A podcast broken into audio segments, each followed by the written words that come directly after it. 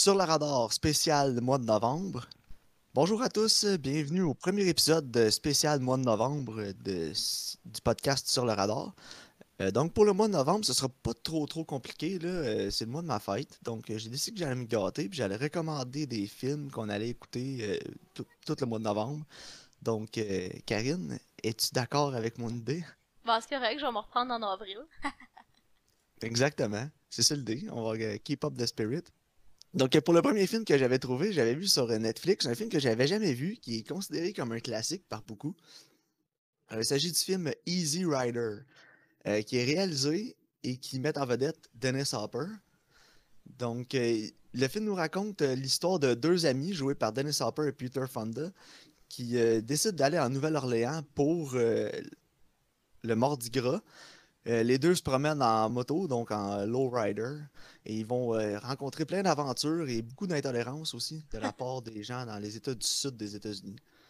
Euh, donc, Karine, est-ce que tu penses que le film mérite son statut de, de légende après l'avoir écouté? Euh, ben oui, moi je l'avais déjà vu en fait. Ok, Puis euh, dans le fond, c'est ma deuxième fois que je le vois. Puis oui, je pense que c'est un film qui mérite son statut euh, de film culte. Euh, C'est aussi un des premiers films qui est vraiment sur la route.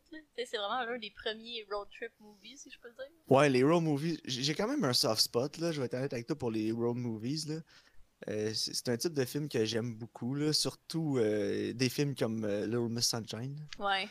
Je trouve que ça apporte beaucoup aux personnages un road movie, parce qu'il arrive souvent beaucoup de péripéties, les, les, les personnages sont hors de leur milieu naturel, leur zone Ouais. de confort. Puis euh, c'est le fun de voir comment les personnages réagissent dans ce temps-là à des situations qui leur arrivent qui sont pas à la maison justement là, donc qui sont comme hors de leur zone de confort. Je trouve ça tout le temps Mhm. intéressant puis ça apporte beaucoup euh, aux personnages dans ce film-là aussi. Là. C'est pas, ça fait pas exception. là. Non, c'est ça. Puis dans ce film-là aussi, je pense que ce qui est important de noter, c'est que le fait qu'il voyage beaucoup aussi, il- ça montre beaucoup comment les gens y vivaient de toutes sortes de manières différentes dans les années 60.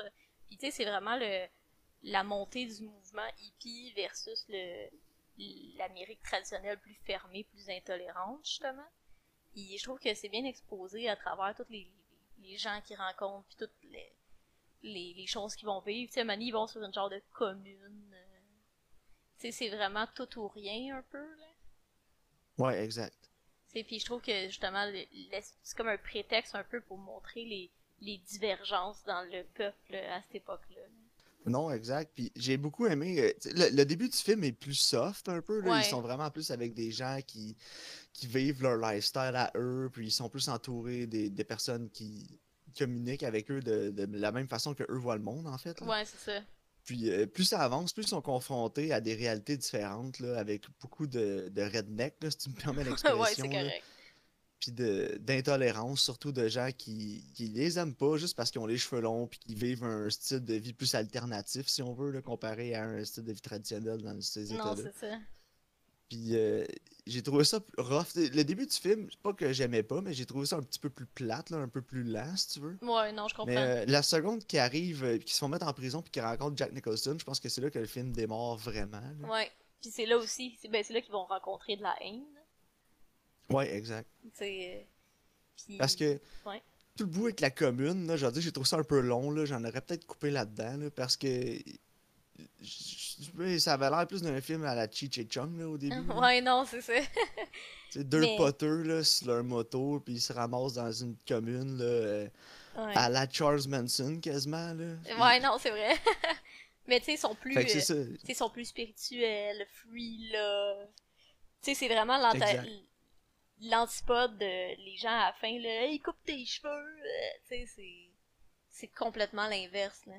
Jusqu'à la fin du récit, ils rencontrent des gens qui, qui les antagonisent de plus en plus, tu sais. Non, C'est comme ils sont de plus en plus que le film progresse, de plus en plus qu'ils rencontrent des gens qui sont moins ouverts. Non, exact. Puis c'est là qu'on voit aussi tu sais, toute la, la trame d'in- d'intolérance qu'il y a dans le sud des États-Unis, surtout Ouais. dans ces États-là. Non, Euh, tu vois, quand t'as dit on va écouter Easy Rider, j'étais comme, ah ouais, je me souviens que c'est bon. Puis là, quand je l'ai commencé, j'étais là, on dirait que ça me tente pas de l'écouter, puis je catchais pas pourquoi. Puis quand je l'ai fini, j'étais là, ah oui, c'est parce que c'est déprimant, là.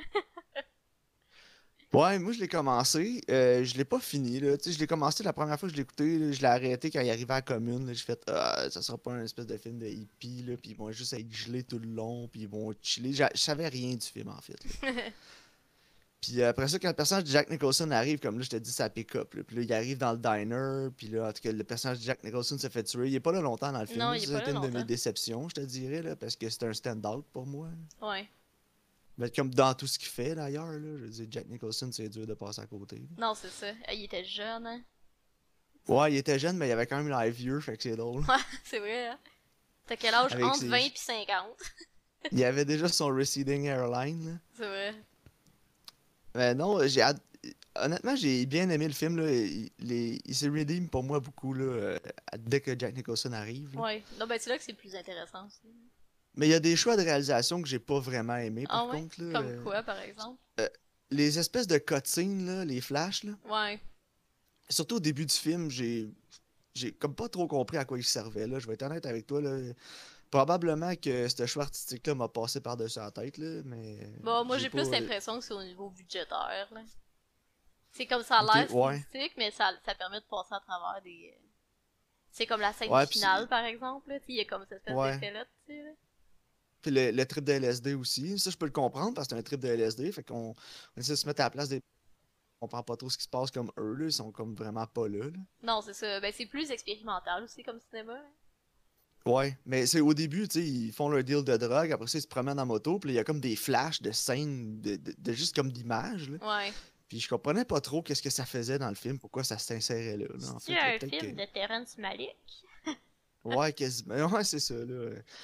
Peut-être une inspiration de Terrence Malick. Et quand il était jeune, il a vu ce film-là, ça l'a marqué. Peut-être.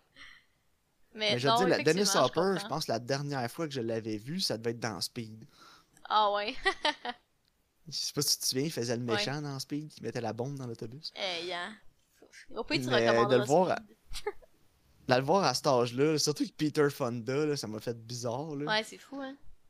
Mais non, j'ai aimé beaucoup les performances. Euh, Ouais, moi aussi. je Peter Fonda, j'ai trouvé excellent. J'ai trouvé qu'il était un peu meilleur que Dennis Hopper. Mhm. Mais son personnage a plus de profondeur, puis c'est le lead aussi. Là. Ouais, non, c'est ça. Le personnage Billy de Dennis Hopper il était plus euh, happy-go-lucky, si on veut. Là. Lui, Ouais. il veut triper, puis il a du fun, il se pose moins de questions. Puis le personnage Wyatt de Peter Fonda est un petit peu plus. Il y a, il a un peu plus de réflexion à son personnage. Là. Il, est un petit... il se pose plus de questions là, sur ce qui se passe autour de lui. Puis il est moins juste son trip. Mhm. Non, effectivement. Ils ont pas le même vécu, là, tu le vois. là. Non, c'est ça. Puis tu sais, c'est tout le temps drôle aussi de voir les scènes d'action, comment c'est filmé là, dans ces années-là, avec le, le peu de budget qu'il y avait, puis le peu de technologie qu'il y avait aussi. Là. Non, c'est ça. Euh, quand, quand les deux sont tués à la fin du film, là, ils, ils tirent sur la moto, là, puis là, ta voix, puis ta voix juste revoler dans les airs, puis elle Ouais. comme cassée en deux. Ben écoute, hein, tu, fais, tu fais ce que t'as, hein. Ouais, c'est ça. C'est comme une drôle de cote, mais en même temps, on peut pas euh, juger ça. C'est un film de 1969, là, puis c'était Mhm. pas un film à gros budget non plus, dans- même dans le temps. Non, c'est ça. Puis euh, ça, ça a fait vraiment beaucoup d'argent. Puis tu sais, ça Ouais. a aussi euh, starté le. Comme une vague de renouveau, là, de nouveau Hollywood, en fait. là. Ouais, mais c'est j'ai trouvé que c'est beaucoup inspiré de la nouvelle vague française, là, comme Ouais. film. Là. Ouais, vraiment, là. Euh, Il y a beaucoup de plans, puis des dialogues aussi qui m'ont fait un peu penser à, à Bout de souffle. Ouais, c'est vrai. Euh, il y a des personnages aussi qui m'ont fait penser au personnage de Michel dans Bout de souffle. Euh, Il y avait des petits éléments aussi, euh, peut-être des 400 coups. J'ai senti une forte influence là, de, de nouvelle vague française. Puis, c'est c'est en 69, là, fait qu'elle était Ouais. déjà, très bien établie, là, la nouvelle vague française à ce point-là. non, c'est ça, mais Puis, moins en, Amérique, là. Moins aux États-Unis, c'est ça. J'ai l'impression que c'est un des premiers films qui s'est vraiment inspiré de ces réalisateurs français-là. Puis amener ça, là, parce qu'il y, y a du handheld aussi, quelquefois, dans le film, avec la Mhm. caméra. Euh, les plans aussi, tu sais, la, la façon que c'est coupé, c'est plus raw, tu sais, c'est plus... euh, c'est moins liché, c'est... On veut plus amener le spectateur comme si on était sur la route avec eux. C'est ça, exactement. C'est moins liché que le cinéma hollywoodien. euh. Tu sais, surtout que là, on sort de l'âge d'or d'Hollywood, là, avec euh, c'est des grosses productions, euh, toutes lichées, toutes, euh, toutes calculées, là. Ça, ça, c'est justement, ça fait beaucoup plus, euh, beaucoup plus comme réaliste puis terre à terre, c'est moins, euh, Ouais, exact. tu fais moins comme raconter une histoire, là. C'est plus comme si tu partais sa route avec les gars. Ouais, puis c'est quelque chose que j'ai vraiment aimé aussi, que j'ai apprécié du film. Euh, Honnêtement, mon appréciation générale est quand même haute de ce film-là. Je comprends que son statut culte, euh, parce que justement, on met bien en valeur euh, le, mode de vie des gens qui se promenaient sur la route dans ce temps-là, les hippies, puis tout ce mouvement Peace and Love-là. Si quelqu'un veut comprendre c'est quoi, tu écoutes ce film-là, tu vas avoir une, une bonne idée, du- surtout au début du film. C'est ça, exactement. Puis tu vas, après ça, tu vas avoir aussi une bonne idée du traitement que ces personnes-là avaient dans un milieu qui n'était pas favorable à eux. Non, c'est ça. Moi, ça me fait de la peine, ce film-là. Ouais, moi aussi, parce qu'on l'oublie souvent, tu sais, les gens, on pense peace and love, puis on se dit, ah oui, tout le monde avait du fun, on prenait de la drogue, on allait dans des shows de musique, puis c'était peace and love. Mais tu sais, c'était de même en Californie, là, mais t'allais en bas de la Californie, c'était pas de même pantoute, là. Non, c'est ça, c'est pas même partout, puis tu sais, c'est tellement de l'intolérance injustifiée, là. Check le hippie, oh mon dieu, il est pacifiste. Tu sais, c'est comme... C'est tellement pas menaçant. Non, c'est ça. Moi, ça me fait le même. Tu sais, ça te fait. Ça te rend triste ce film-là. Moi, c'est quand je pense justement à des trucs comme l'invasion du Tibet, là, qui ont Ouais. des moines qui sont. Tu sais, en- envahir le Tibet, les Chinois qui ont fait ça, c'est comme si t'allais voler le portefeuille de quelqu'un en chaise roulante ou qui était paraplégique, là. Je veux dire, il se défendra pas, là. Non, mais c'est comme, tu sais, l'expression voler un, un sucette à un bébé, là. Ben, c'est ça. Fait que, tu sais, attaquer un hippie qui est peace and love, je veux dire, à quoi ça sert? Le gars, il se défendra pas, c'est pas dans ses valeurs. il- Lui, il veut juste que le vivre et laisser vivre, là, en fait, là. Ouais, c'est ça, exactement, tu sais. Dans mes positifs, moi, dans le film, j'aime beaucoup euh, les plans quand... tu sais, ils ont beaucoup de plans de paysage, là, puis c'est c'est super beau, là, esthétiquement. là. Ouais, ouais, moi aussi j'aimais ça. Euh, Tu sais, ça, ça a l'air d'un commentaire qu'on dit, qu'on dit peut-être souvent, mais je vois aussi beaucoup de films qui sont filmés dans des locations qui sont vraiment belles, puis les, les plans de caméra rendent pas justice à où c'est filmé. Non, c'est ça. Tu sais, là, ils ont pris la peine, genre, de filmer, tu sais, des, des couchers de soleil, euh, tu sais, c'est... Tout est... Il y a beaucoup de plans qui sont ultra esthétiques que tu pourrais mettre dans un cadre, tu pourrais le mettre sur ton mur, là. Ouais, exact. Non, moi, euh, j'ai beaucoup appré- apprécié le film. Euh, J'ai pas grand-chose d'autre à dire sur le film, à part écoutez-le. Euh, honnêtement, c'est un, je trouve que c'est un film quand même important, là, surtout à son époque. Puis euh, dans, dans la génération qu'on vit aujourd'hui, euh, je trouve ça important d'aller revisiter un film comme ça. Ça nous permet d'apprécier euh, les générations antécédentes, qu'est-ce qu'ils vivaient, parce que je trouve Mhm. que ça, ça nous met, ça immerge vraiment bien le spectateur dans le, le climat de cette époque-là. Je trouve ça ça. intéressant d'y aller, puis de voir qu'il y avait de l'intolérance comme ça, puis qu'on en a encore aujourd'hui, puis c'est en 69 que ça a été fait. euh, on voit que des fois notre société n'a pas super gros avancé. Fait que peut-être qu'on aurait davantage à gagner à regarder des films comme ça. Non, c'est ça. Mais moi, j'aime ça, justement, voir, euh, comme, comment les gens ils vivaient, mettons, à cette époque-là, les mœurs, ces affaires-là, mais, on- on avait- en regardant ça, on se rend compte que c'est justement d'où on vient aussi, tu sais. On comprend que, justement, aux États-Unis, les gens qui étaient, mettons, plus fermés dans le Sud, ben, tu sais, eux autres, c'était les parents des, des gens qui ont notre âge aujourd'hui. C'est important de comprendre d'où on vient pour savoir où est-ce qu'on s'en va. Donc, euh, sur 10, Karine, euh, tu donnerais combien au film? Je sais pas, genre 8, euh, 7, 8. Ouais, moi aussi, un, un bon 8 Ouais. sur 10 pour euh, Easy Rider. Donc, euh, les gens qui seraient intéressés à regarder ça, allez-y, je vous le conseille fortement. Vous avez rien à perdre à regarder ce film-là, c'est excellent. Ouais, bon, je suis d'accord. Puis c'est un film aussi important pour le cinéma hollywoodien. Donc, euh, Karine, pour ma prochaine recommandation. Écoute, c'est un film récent de Ok. 2019. Il est Oh, disponible sur Crave. Puis, euh, dans les derniers épisodes, je me la ferme pas avec le New Age français. Ouais. Donc, euh, c'est un film qui traite de ça un petit peu, dans son... de par son... sa nature. C'est un film biographique Ok.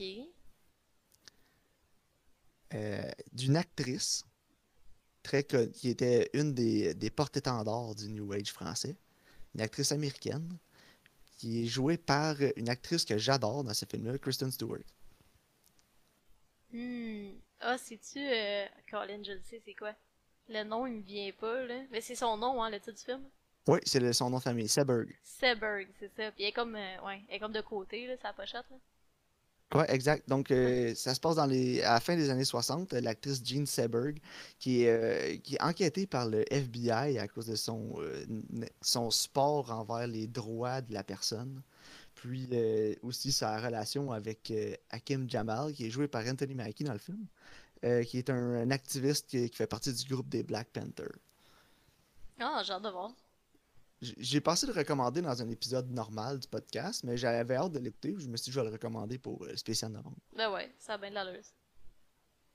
Donc, j'ai bien hâte de voir parce que Gene Saberg, c'est une, une, personnalité assez assez rocambolesque de ces années-là, si on peut dire. Ouais, Elle ouais. a pas eu une vie euh, très calme, disons. Non, c'est ça. Mais une très grande actrice néanmoins. Là. Ouais. Ah bon, euh, Kristen Stewart, euh, tout ce qu'elle a fait récemment, j'adore. Donc j'ai hâte de voir, la voir jouer ce rôle-là. Puis je pense que vraiment une actrice, juste morphologiquement, c'est un excellent choix. Là. Il ressemble déjà beaucoup, ressemble, hein. je trouve, à, à Gene Seberg. Puis euh, dans ses performances que je l'ai vu, euh, Kristen Stewart récemment, je pense qu'elle est capable d'aller chercher euh, l'essence puis de, bien rendre Gene Seberg à l'écran. Je pense qu'elle est capable de faire ça, donc j'ai vraiment hâte de voir. Oui, moi aussi. Ah, j'ai hâte qu'on en jase. Donc on se retrouve pour un épisode régulier du podcast. Oui. Puis un autre épisode spécial novembre. Alors merci à tous les auditeurs qui ont été là encore une fois. Et on se retrouve pour un prochain épisode. Oui. Merci beaucoup. bonne semaine.